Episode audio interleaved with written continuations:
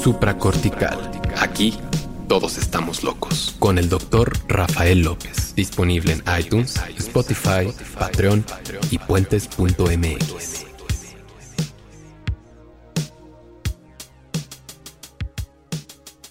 Bienvenidos a Supracortical, yo soy el doctor Rafa López, soy médico cirujano por la Universidad de La Salle, soy psiquiatra por la UNAM y el día de hoy vamos a platicar del síndrome de intestino irritable o como mucho le conocen aquí en México, la colitis nerviosa. Tiene otros nombrecillos por ahí a lo largo de, de diferentes áreas de Latinoamérica, pero en general el nombre formal es síndrome de intestino irritable.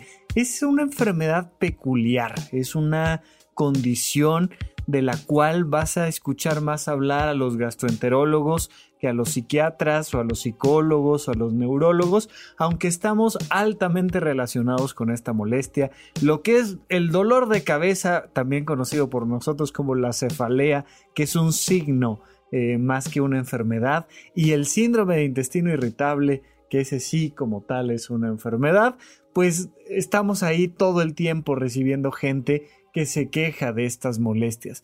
¿Qué es el síndrome de intestino irritable? Es una condición médica, es una situación donde cualquier persona refiere que en los últimos tres meses, todo el tiempo, todos los días, tiene molestias gastrointestinales o bien constantemente a lo largo de los últimos 12 meses. Eh, estas molestias gastrointestinales, punto número uno, no están relacionadas con ninguna otra enfermedad, ni gastrointestinal, ni de ningún otro tipo, porque entonces es una consecuencia de la primera, no sé si me explico. Ahora, no habiendo otra enfermedad, esta persona constantemente tiene, por ejemplo, el síntoma cardinal, dolor. Le duele el abdomen, le duele la barriga, la pancita, llámale como quieras, pero está con este dolor abdominal todo el tiempo. ¿De dónde viene este dolor abdominal? Normalmente viene de la distensión del intestino. El intestino se inflama, se engorda el intestino y entonces se empuja de adentro hacia afuera tu pobrecita pancita y empieza a doler. Te sientes mal, te incomodas de estar sentado, de traer ropa, de estar parado, de caminar, este, puede ser que por algo hayas tenido que correr, alcanzar el camión o algo y sientes ahí rebotando los intestinos horriblemente porque está inflamada, está inflamada toda la pared de tu tubo digestivo, eh, algunas áreas más que otras, eh, le llamamos aquí en México colitis nerviosa porque se relaciona mucho también con el intestino grueso, un poco más que el delgado, pero realmente no habría una diferencia anatómica como tal que señalar. Lo que sí es que eh, además, pues esta inflamación va a generar otras molestias. el otro signo característico es que afecta las evacuaciones. Entonces, cuando vas al baño, pues o haces diarrea o tienes estreñimiento eh, o al menos molestias importantes para poder ir al baño y entonces traes una serie de molestias relacionadas con tu intestino y no está relacionado con ninguna otra enfermedad. No es que tengas gastritis, no es que te hayan hecho una cirugía, no es que te hayas intoxicado, no es que hayas este, eh, comido algún tipo de bacteria que te esté lastimando, no es que te hayan dado un golpe, no hay ninguna otra cosa que esté explicando por qué esta persona durante tres meses, todos los días, o muy frecuentemente durante todo un año, está teniendo molestias gastrointestinales. Hasta ahí la descripción un poquito de lo que es el síndrome de intestino irritable. Eh, busquen un poquito más de información técnica si quieren. Siempre les recomiendo, si van a hacer algún tipo de, búsqueda en, Internet de información médica, al menos pónganle ahí Google académico, ¿no? Les va a aparecer un, en el buscador el Google que está diseñado específicamente para buscar información un poco más fidedigna y no busquen nada más en Google síndrome de intestino irritable o colitis nerviosa porque te van a salir un montón de información basura, te lo digo desde ya. Entonces, si te metes a Google Académico, el problema es que te va a dar información mucho más fidedigna, pero también mucho más científica y complicada a veces de entender. De todas maneras, no le tengas miedo. Hay muchos artículos muy sencillos en español de universidades latinoamericanas, de la UNAM, de, Venezuela, de Argentina, donde hacen estudios sobre, oigan, vamos a hacer este un consenso general sobre este el síndrome de intestino irritable, vamos a platicar un poco de esto y lo hacen de una manera mucho más formal, con información más adecuada y te van dando datos mucho mejores de los que puedes encontrar meramente buscando en Google. Entonces, si vas a buscar información, por favor, trata de que sea información científica proveniente de universidades que hablen español y que sean reconocidas. Porque cómo nos encanta decir que una, quién sabe cuál, universidad en Alemania dijo, quién sabe quién fue y por qué lo dijo, que el síndrome de destino irritable se curaba con este apio molido en cápsulas o yo qué sé. Tengan cuidado de dónde viene la fuente de información. Busquen fuentes serias de información, universidades grandes, reconocidas, no de personas que hayan estudiado en esa universidad, porque también egresados de la Universidad de Chapingo, no, no, no, no, no, no, no. no que la universidad esté poniendo el nombre en el artículo, que diga yo estoy sacando esto y aquí están los autores y aquí están sus correos electrónicos y esta es la metodología y hay buena información en español para este tipo de temas generales. Bueno, ahora puedes encontrar información y entre esa información que vas a encontrar, te vas a encontrar con que es una enfermedad extremadamente común. Se calcula que entre un 10 hasta un 20% de la población, dependiendo de, de qué población estamos hablando en particular, sufre síndrome de intestino irritable. Ay, aquí empiezan las malas noticias. ¿Por qué? Porque a diferencia de lo que te diga cualquier chamán, cualquier este, terapeuta y cualquier autor de podcast, no es sencilla de curar porque tiene muchísimos factores.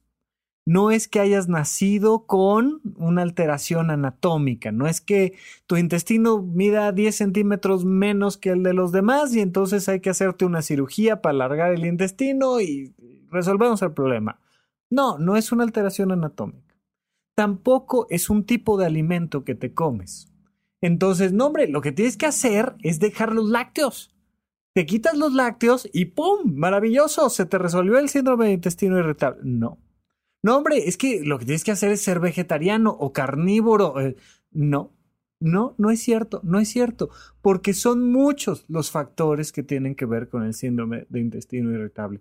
No, es que es un tema de herencia y entonces tienes que ir a mm, este, mentarle la madre a tus papás porque te heredaron el intestino irritable y entonces este, eh, con un cambio genético vas a ver que con esto está y entonces vamos a pedir de Alemania células madre que no sirven para eh, lo mismo y, y te va a resolver el síndrome de intestino. No, es algo parecido al asma. Em, yo sé que hay varios, varios colegas médicos que me escuchan. A todos ustedes les mando un gran saludo. Además, frecuentemente me escriben y, y, me, da, me da un gran orgullo, mucho honor que haya compañeros este, escuchándome. Por favor, no exageremos. Aquí estamos nada más haciendo divulgación general, pero denme la oportunidad de decirles que esto es algo parecido al asma en cuanto a que el asma es una enfermedad donde se te inflaman los bronquios por un motivo, pues en parte genético, es decir, naces con esta predisposición a tener algo que se llama hiperreactividad bronquial. Entonces, a cualquier persona, si lo frotamos con una lija de agua, ¿no? Una de estas lijas que usas para la madera. Imagínate que agarras la lija y le frotaras el dorso de la mano durante un minuto. Pues se le va a poner rojo. ¿Sí? O sea, va, va, a inflamarse la piel, se va a llenar de sangre en los capilares y entonces se va a poner roja la piel, se va a inflamar y le va a doler y todo eso pasa. Imagínate que lo mismo te pasara acariciándote, como decían en antaño, una vez con el pétalo de una rosa. Ya no es una lija de agua y no es un estímulo de un minuto, ya es un pequeño estímulo suave, amable, que a la mayoría de las personas no tendría por qué causarles una irritación, un dolor, este, que se ponga roja el área, como con la lija de agua, pues a la mayoría de las personas con el pétalo no les pasaría prácticamente nada. Bueno, una hiperreactividad sería que con ese pétalo te pasa eso, una hiperreactividad bronquial sería que con un poquito de polen en el ambiente, tantito polvo que hay en una superficie, en una mesa, este, porque, porque resulta que vives cerca de donde hay cierto tipo de árboles o porque tienes gato en casa, porque yo que sé qué, tus bronquios, ah, responden de esa manera y entonces no puedes respirar y tienes tos y, moqueas horriblemente y todo lo que tiene que ver con el asma. Bueno, algo así parecido es lo que sucede con el síndrome de intestino irritable. Hay una hiperreactividad de tu intestino. No hay cirugía que lo corrija. No hay meditación que lo corrija.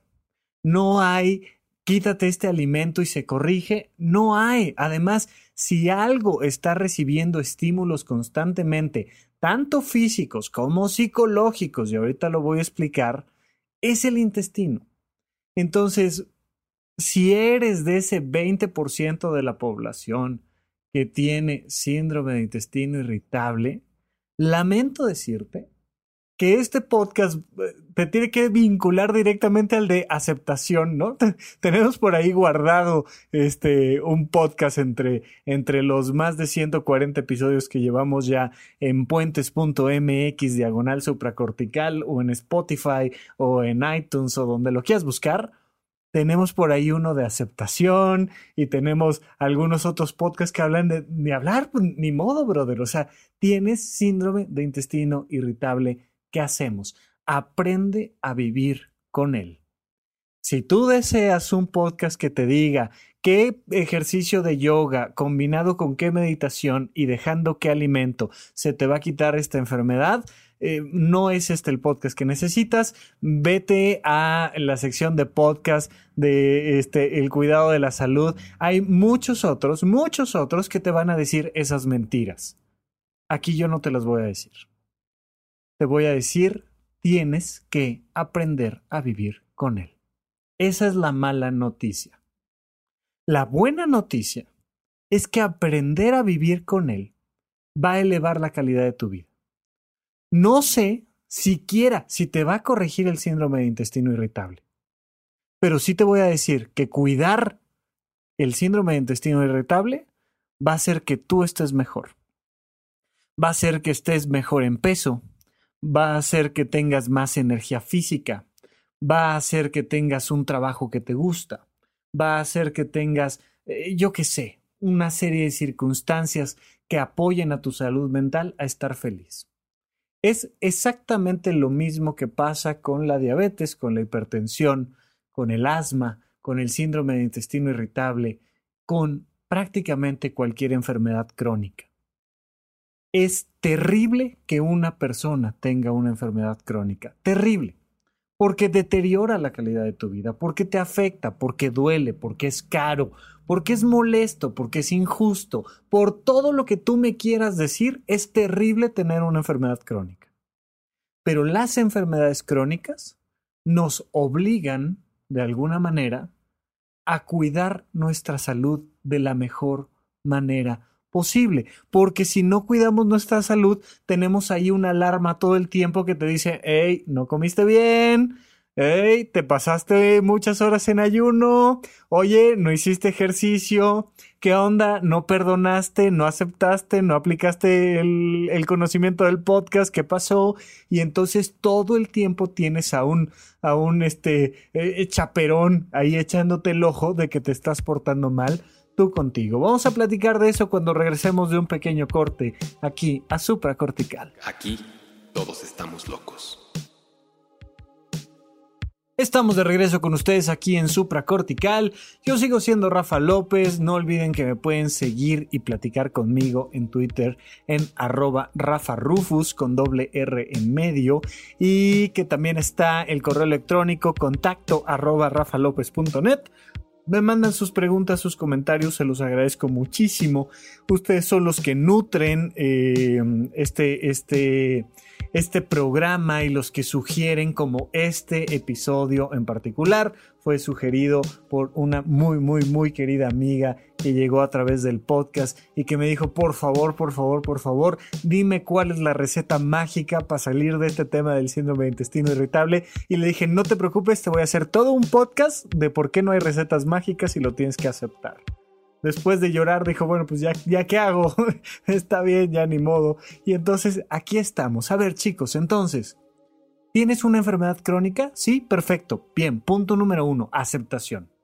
Bueno, si quieres te doy chance de punto número uno, mentadas de madre. Quéjate, llóralo, este, lo que tengas que hacer. Ya, ya acabaste de llorarle, ya acabaste de quejarte, ya acabaste, perfecto. Ahora sí pasamos al punto número dos, aceptación. Tienes síndrome de intestino irritable. Punto. Punto número tres. Orden, estructura, crecimiento. Por favor, necesitas saber cómo cuidarte. Aplica igual si tienes un serio problema económico, como si tienes una enfermedad crónica, como si tienes lo que me digas. Asesórate con los, con los profesionales haz todo lo que esté en tus manos y sigue adelante. No hay más. A ver, es que lo que quiero es algo que me saque de aquí, porque pues está bien fácil tú allá, Rafa, que estás grabando el podcast, que no tienes mi intestino, o que no tienes mi asma, o que no tienes mi situación económica o familiar, o lo que quieras, pues está bien fácil venir y decirme, acéptalo. Sí, sí, tal vez sí está bien fácil. El tema es que de todas maneras no vas a poder salir de ahí, sea que me, me digas o me hagas o me lo que tú quieras. Entonces, por favor, acéptalo y comprende que de todas maneras va a estar horrible. Es decir, si tienes síndrome de intestino irritable, te va, antes de que cante el callo, te va a volver a doler el abdomen. O sea, ¿qué hacemos? Ahora, una vez aceptado, acércate a los profesionales y lleva una serie de tomas de decisiones y de orden en tu vida que te ayude a que si te iba a doler 100 veces por semana el abdomen, pues te duela 23. O sea, oye, ¿está padre que me duela 23 veces el abdomen? No, no está padre. Ni siquiera una está padre. Es decir, absolutamente a nadie se le desea pasar por una circunstancia inadecuada. Pero insisto, hasta un 20% de la población puede estar pasando por esto. Las consultas a gastroenterología, el 70% son por síndrome de intestino irritable o entre otras cosas traen síndrome de intestino irritable. Es la enfermedad más frecuente que atienden los, los gastroenterólogos. Y no te digo yo los psiquiatras, insisto, lo que es eso y el dolor de cabeza, bueno, pues es lo que más atendemos. Y lamentablemente la respuesta que tenemos que dar es, ah, no hay, no hay una cura para esto. Porque las variables son muchas. Son factores genéticos. Es decir, si hay un tema ahí donde pues hay una herencia eh, que se va transmitiendo. Dos, sí son temas de hábitos alimenticios. Y tú tienes que aprender a identificar, ya platicaremos más a fondo, pero tienes que aprender a, identificar los alimentos y los ritmos alimenticios que te hacen daño.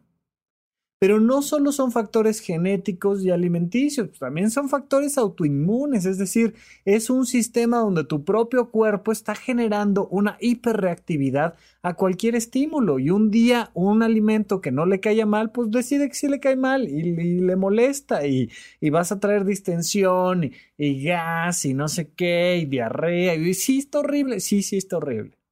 Pero no solo es el factor autoinmune, sino también es el factor psicológico. Si tú no estás eh, haciendo un trabajo constante para liberarte de la tensión psicológica a la que estás sometido todos los días, pues también te va a afectar. Pero no solo es lo psicológico, sino también es, ¿sabes? Y empezamos a hablar de temas sociales, económicos, conductuales.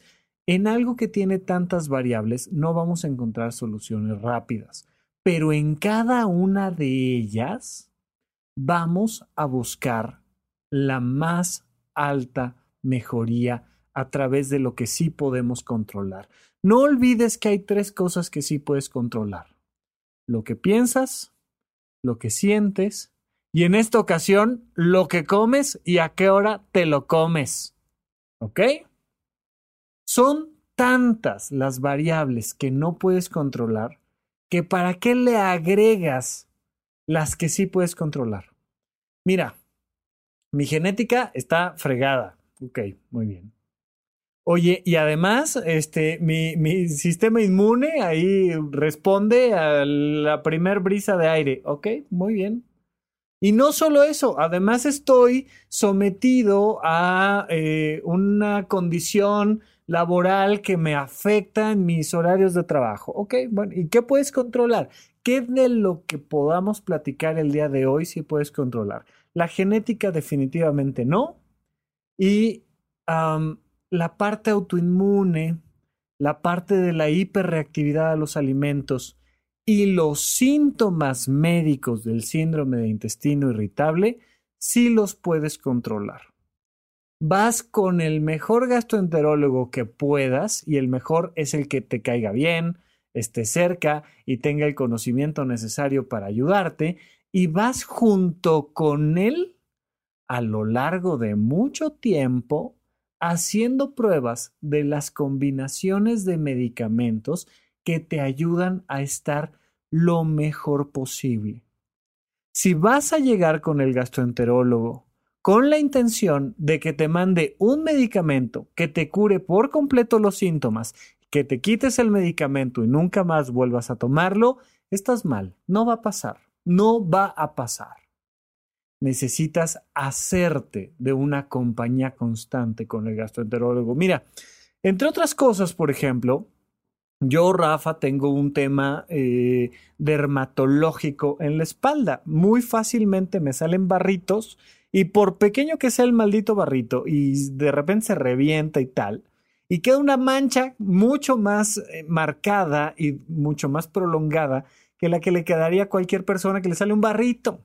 Vean, pues entonces, esa es una enfermedad crónica que tengo yo por factores genéticos y entonces tengo a mi dermatóloga y voy con mi dermatóloga este cada dos meses porque pues, si no ahí parezco este ya sabes chita, ¿no? O sea, traigo toda la espalda marcada, ni hablar. Oye, ¿y me tengo que poner crema? Sí, me tengo que poner crema. Si tengo que llegar a tomar pastillas, pues sí, tengo que tomar pastillas. Pero el estar constantemente atendiéndote con un especialista hace que el problema sea menor. Hace que el tema estético, funcional, etcétera, etcétera, sea menor. Mira, me pasa frecuentemente que me sale, ya sabes, te ha pasado a ti, no, no nos hagamos, aquí ya saben que es consulta médica, así es que vámonos desvistiendo el alma todos, no pasa nada, me, me llega a salir ese barrito exactamente en el lugar donde no debe de salir, en, en el cinturón donde apoyo la espalda para recargarme en las sillas, ya sabes, se vuelve incómodo, se vuelve disfuncional y si lo tienes todo el tiempo, es muy molesto. Bueno, ni hablar.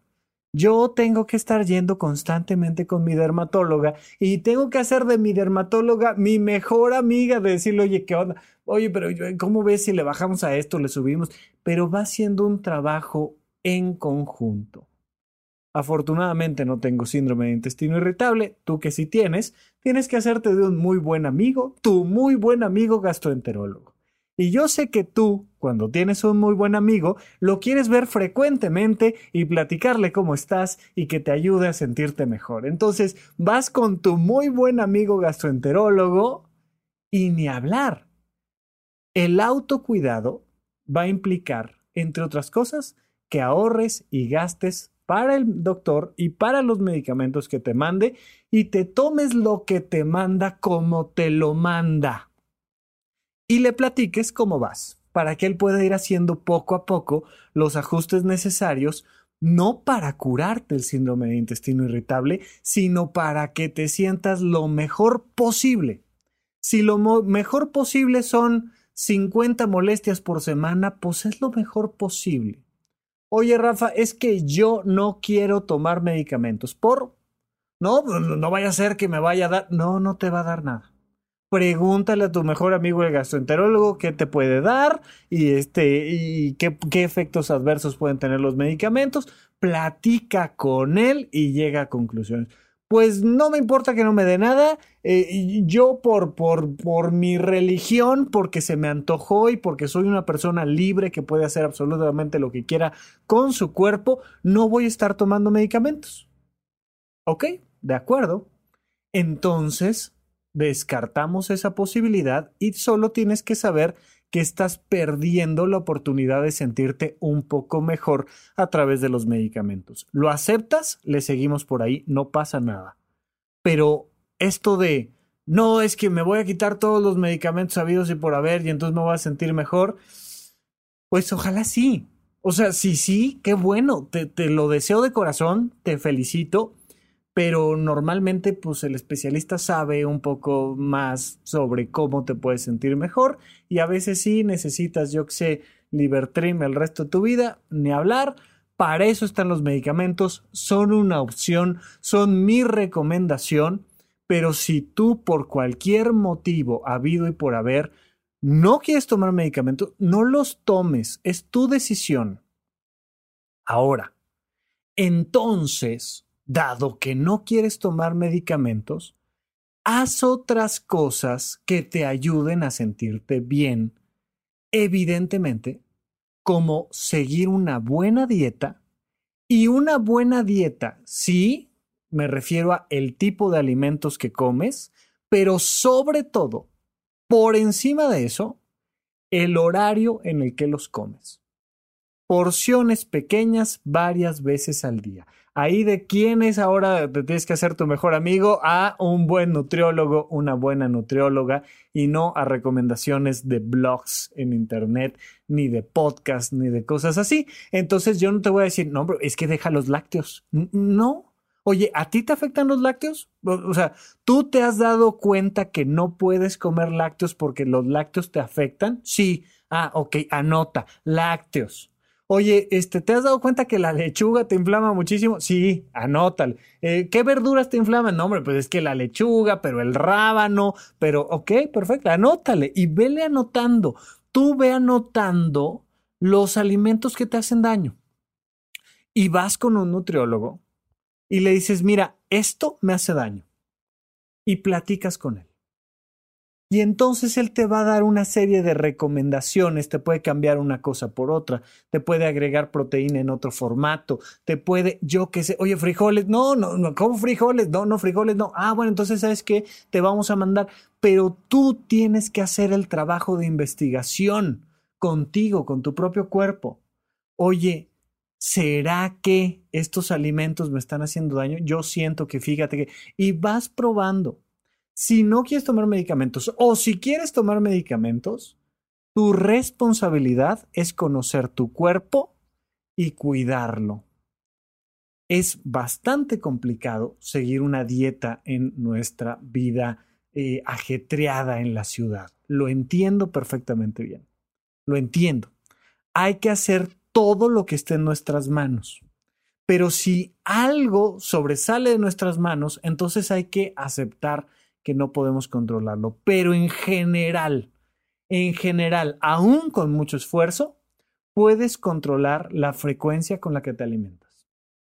Eh, o sea, es, es, te lo dice alguien que ha estado encerrado en un hospital durante 48 horas con servicios de alimentos pésimos.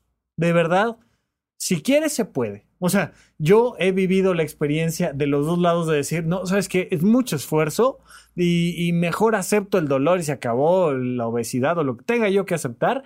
Y también he estado en el punto de decir, no, sabes qué, me voy a controlar y me voy a comer esto y esto y esto y esto y esto que es de fácil transporte, de fácil almacenaje y entonces me lo llevo para 48 horas metido adentro de un hospital y ni hablar y le entras. Si no puedes controlar el tipo de alimento y la frecuencia de alimento, pues al menos vamos a tratar de controlar nuestras emociones. Hay algo que se llama embriogénesis, es decir, la forma en la que un embrión llega a ser un embrión cuando un óvulo es fecundado por un espermatozoide y entonces se vuelve una masa de muchas células, una masa como de plastilina, y empiezas con esa plastilina a mover sus partes hasta llegar a la forma de este simio calvo que somos todos nosotros, muy particular. Es la embriogénesis y en ese proceso se va formando el tubo digestivo. Hay un momento en el que somos algo parecido a una lombriz, que es como un taquito celular donde adentro tiene un hueco, todo es un cilindro con un hueco adentro y capas celulares afuera. Básicamente nuestro intestino es de lo primero que se forma. Lo primero. Y junto con él, nuestro sistema nervioso central. Hay una relación directa, imagínate tú, eh, que, que, fuera así la cabecita del sistema nervioso central, el cerebro, y que estuviera vinculado celularmente directo a este tubo que se llama nuestro intestino.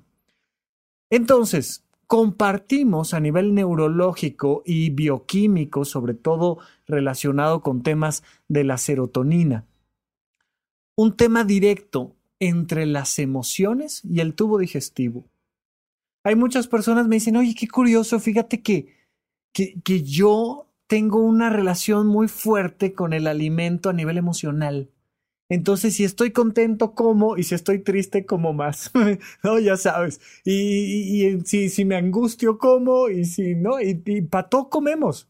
Sí, no solo tú, todos tenemos una relación directa, estrecha, importantísima a nivel bioquímico, a nivel neurológico. Hay, hay, por ejemplo, el nervio vago, ¿no? Este, hay una serie de, de nervios la mayoría de los nervios de tu cuerpo van del cerebro a través de la columna vertebral, bajan por la columna vertebral y salen a través de la columna vertebral para llegar a tus brazos, a tus piernas, para llegar a diferentes áreas de tu cuerpo. Pero hay unos poquitos nervios que no van a través de la columna vertebral y luego salen, sino que directamente salen del cráneo por unos agujeritos y llegan a otros lados en particular, por ejemplo a los ojos, ¿no?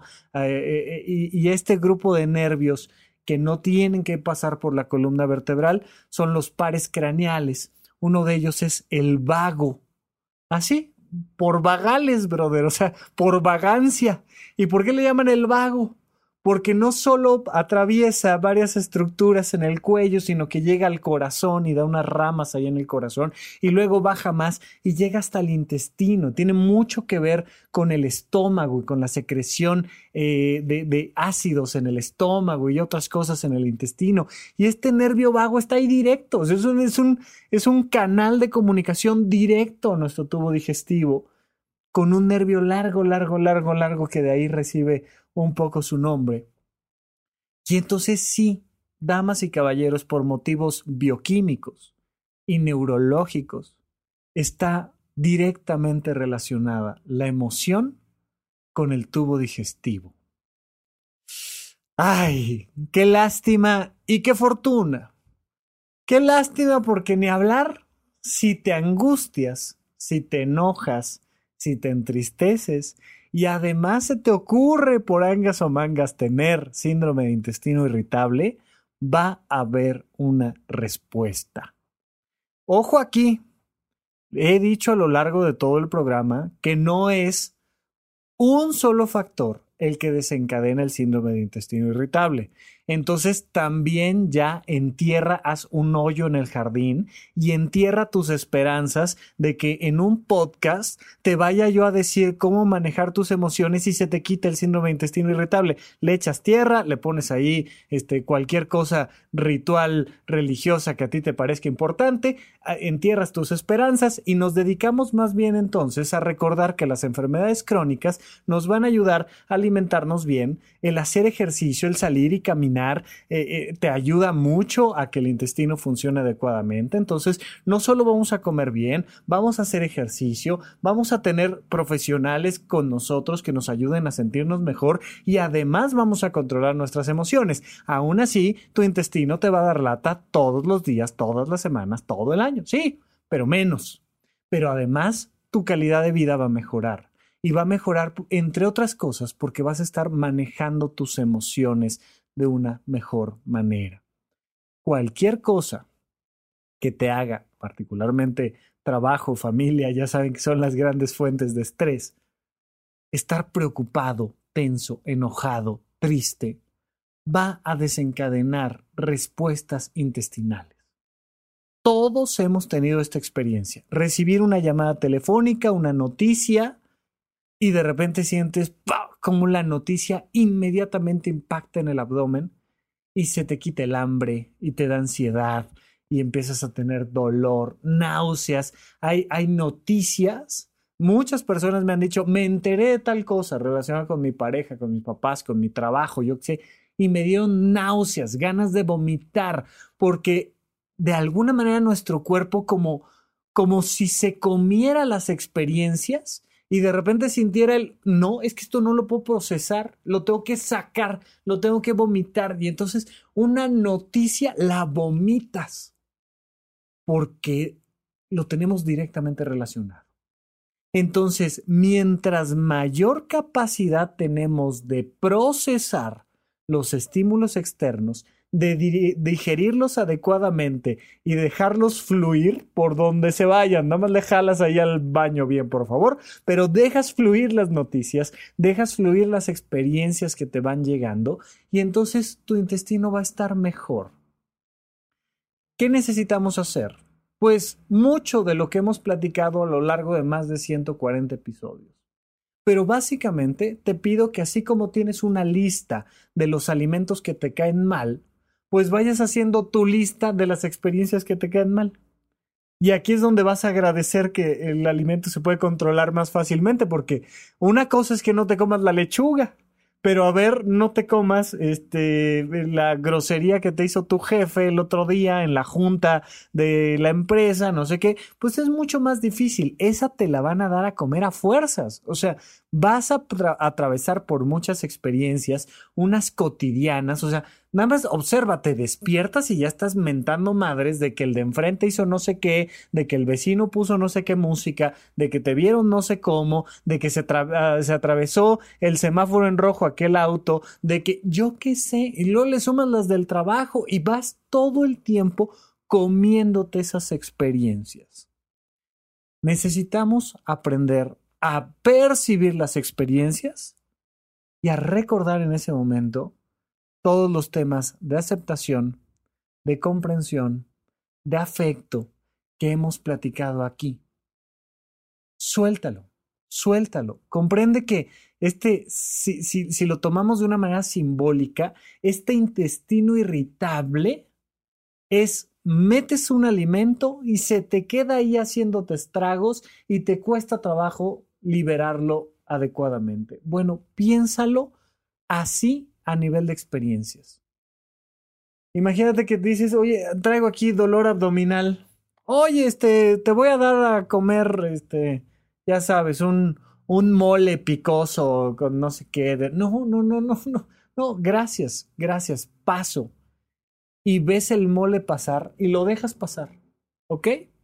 Cuando alguien te miente la madre en el trabajo, déjalo pasar como el mole. O sea, nada más piensa que no te lo estás comiendo. Di, no, hombre, brother, ay, ve a hacerle la vida imposible a alguien más. Yo paso. Tener la posibilidad de ver los toros desde la barrera. De que todo lo que te rodee lo veas desde la barrera. Comprendiendo que nada de eso lo puedes controlar. Y entonces que ahí está. O sea, esta imagen de ver los toros desde la barrera. Yo no sé ahora sobre todo con estos temas de, de los cambios ecológicos, sociales, de corrección política que ha habido, no sé si hayas tenido la experiencia de ver una corrida de toros desde la barrera.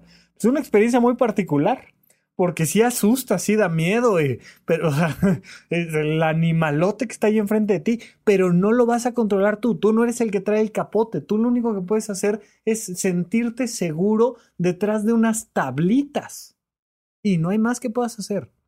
Y entonces respiras, respiras y sueltas, deja pasar la experiencia. ¿Cómo se deja pasar la experiencia? Por decirles una de las muchas cosas que hemos platicado aquí. Dale, dale permiso a la experiencia de estar y decide tú qué quieres hacer al respecto con eso.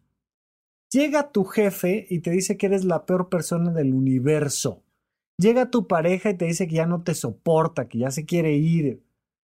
Y poder verlo desde la barrera. Te doy permiso de que pienses eso de mí. Fíjate en esto, o sea, si alguien te, te pidiera permiso, oye, te, te, puedo yo este, insultar y hablar mal de, de tu mamá y de tu futuro y de tu manera de vivir la vida, ¿qué le dirías? Si, si alguien te pide permiso para eso, ¿qué le dirías? Pues naturalmente le dirías que no, o sea, es obvio. Todos queremos evitarnos ese tipo de experiencias, claro. El problema es que no te van a pedir permiso, entonces hay que dárselos. Hay una frase, ya se las he comentado aquí, que me encanta. Dale la razón al que no la tiene, porque el que la tiene no la necesita. ¿Podrías vivir con esa filosofía? Llega tu jefe y te dice algo en lo que no tiene razón. Claro, hay que poner límites, hay que este, llegar hasta un nivel de diálogo, de, de conversación. Pero imagínate que ya le dijiste, no, no va a funcionar, va a pasar esto, va a tener consecuencias, no sé qué, tal, tal, tal. Y te dice, pues me vale, lo vamos a hacer. Y lo hace, y salen las cosas mal y te echa la culpa a ti. Ok, ¿qué? Entonces no me enojo, entonces no le miento a la madre, no le digo que... No, justamente de lo que se trata es de no te enojes, pero no por no enojarte no actúes.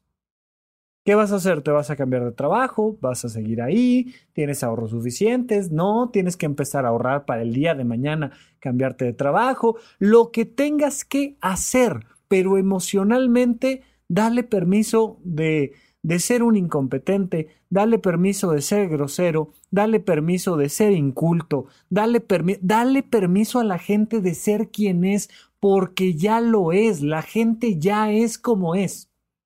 Ya tiene el nivel intelectual, cultural, social, emocional que tiene.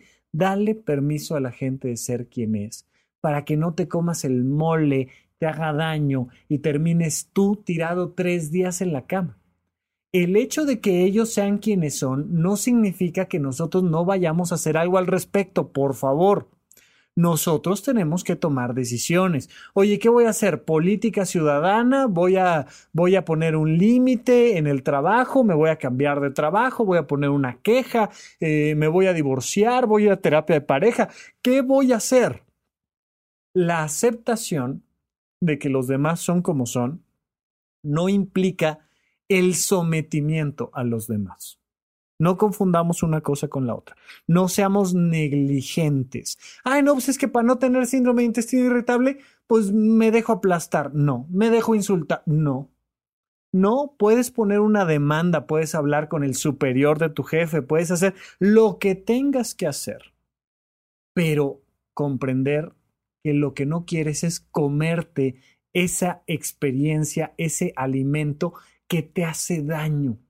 Déjalo pasar. Imagínate cada vez que alguien llegue y te insulte, te agreda, te ofenda, te ponga en riesgo, imagínate que está llegando y te está ofreciendo eh, el peor alimento, el que más mal te cae, te dice, oye, no, no quieres un taquito de... No, hombre, muchísimas gracias. No, no, no, este, pásalo, córrelo, eh, ofréceselo a alguien más y no pasa nada. Ver los toros desde la barrera te va a ayudar a que tu intestino esté relajadito. Pero no solo tienes que, sabes, hacer cualquier cosa que te ayude a ti a emocionalmente estar mejor. ¿Qué te ayuda? ¿Qué deporte te ayuda? ¿Qué actividad recreativa te ayuda? Acuérdate, comer bien, dormir bien, hacer ejercicio, tener actividades recreativas. ¿Qué actividades recreativas te ayudan a estar tranquilo? Como si fuera un alimento, un alimento que te cae bien.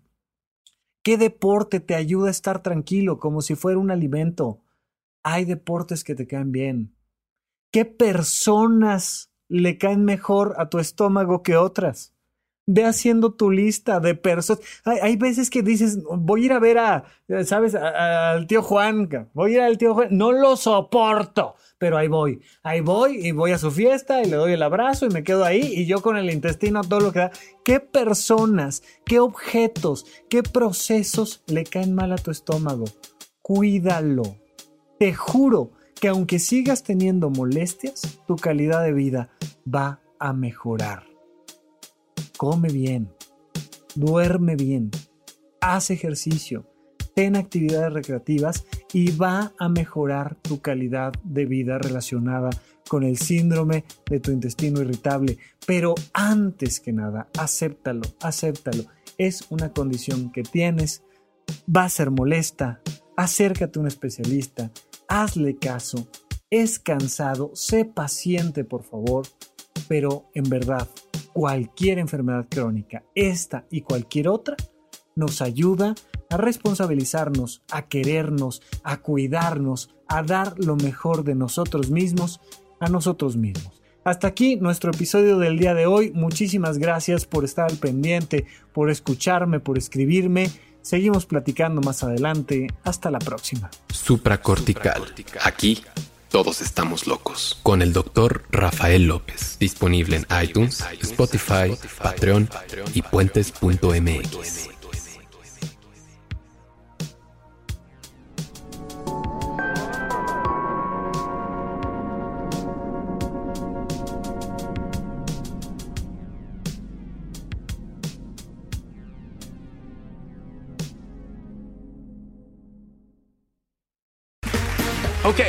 two. Name something that's not boring. A laundry? Ooh, a book club. Computer solitaire, huh? Ah, oh, sorry, we were looking for Chumba Casino. That's right. ChumbaCasino.com has over 100 casino style games. Join today and play for free for your chance to redeem some serious prizes. ChumbaCasino.com. No purchase necessary. Full prohibited by law. 18 plus terms and conditions apply. See website for details. Hola, buenos días, mi pana. Buenos días, bienvenido a Sherwin Williams. ¡Ey! ¿Qué onda, compadre?